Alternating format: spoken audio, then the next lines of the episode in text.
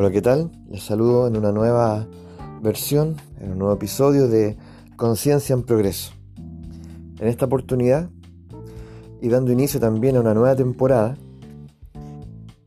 quiero invitarlos a conversar, a reflexionar en torno a la experiencia del ver. ¿Qué es ver? ¿Por qué la mayor parte de nosotros destina tanta energía al anhelo de ser visto. Pareciera que hay que responder a un cierto estándar, responder a un cierto proyecto familiar, donde uno queda inscrito, ¿no es así? Eh, nuestros padres, y nosotros tal vez también como padres, estamos cometiendo el mismo error. Es decir, cargar a nuestros hijos con expectativas que,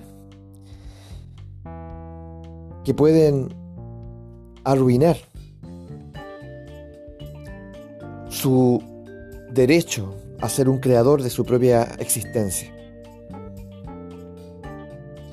Los padres, tal vez amorosamente, creen que sus expectativas,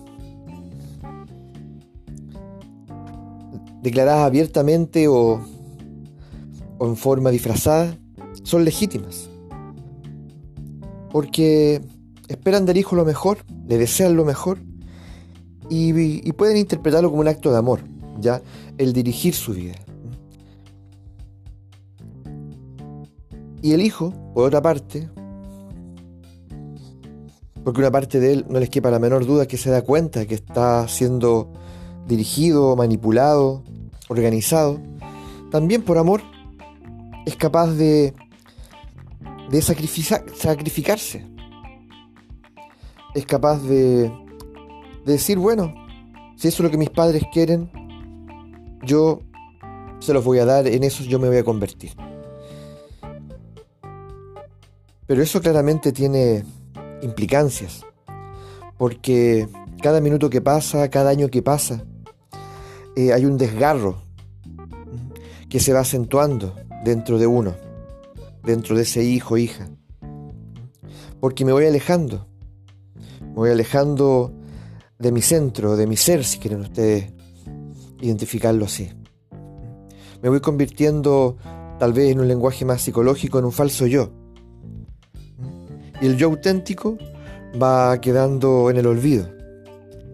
Algunos se van a esforzar muchísimo por identificarse con ese falso yo, por creer de verdad que eso es lo que son. Pero algo muy adentro, cada cierto tiempo, le va a reflejar lo contrario.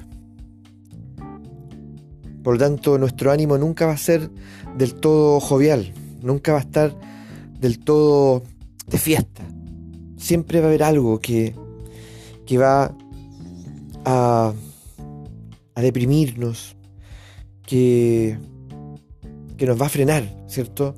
En ese estallido de vida que, que anhelamos y que merecemos también. Entonces, ¿podemos vivir así? Por supuesto. Podemos hacer toda una vida así. ¿Ya? Toda una vida eh,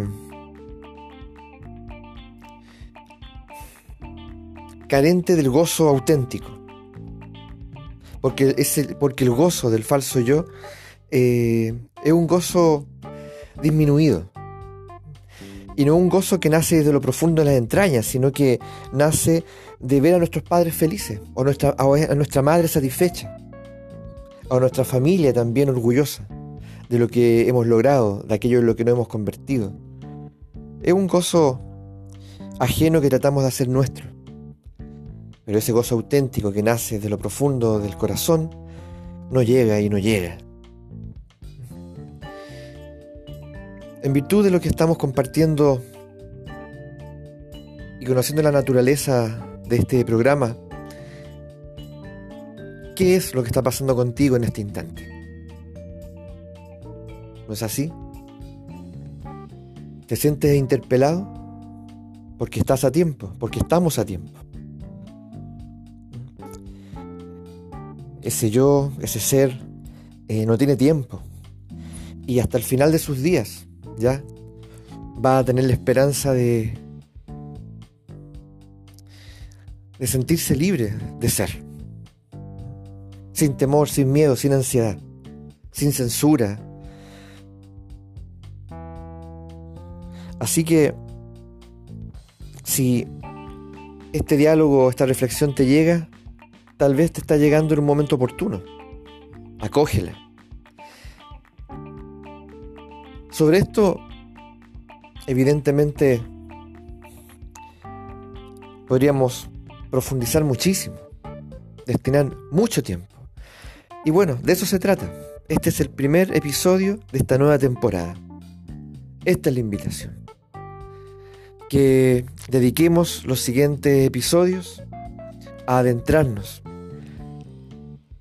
en esa visión, en ese ver, en ese anhelo de ser visto, en poder distinguir